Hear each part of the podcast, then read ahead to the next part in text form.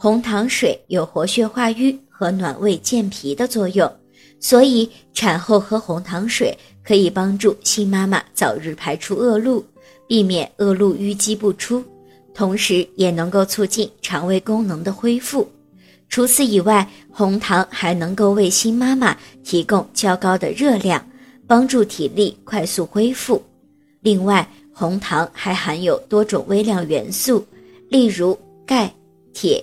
锌、锰等，并且具有较高的抗氧化作用。红糖水虽好，但是不宜喝太久，也不宜喝太多。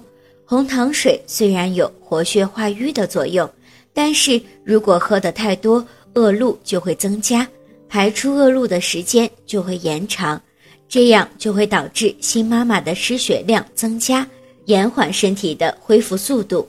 所以。红糖水不能喝得太多，也不宜喝太久。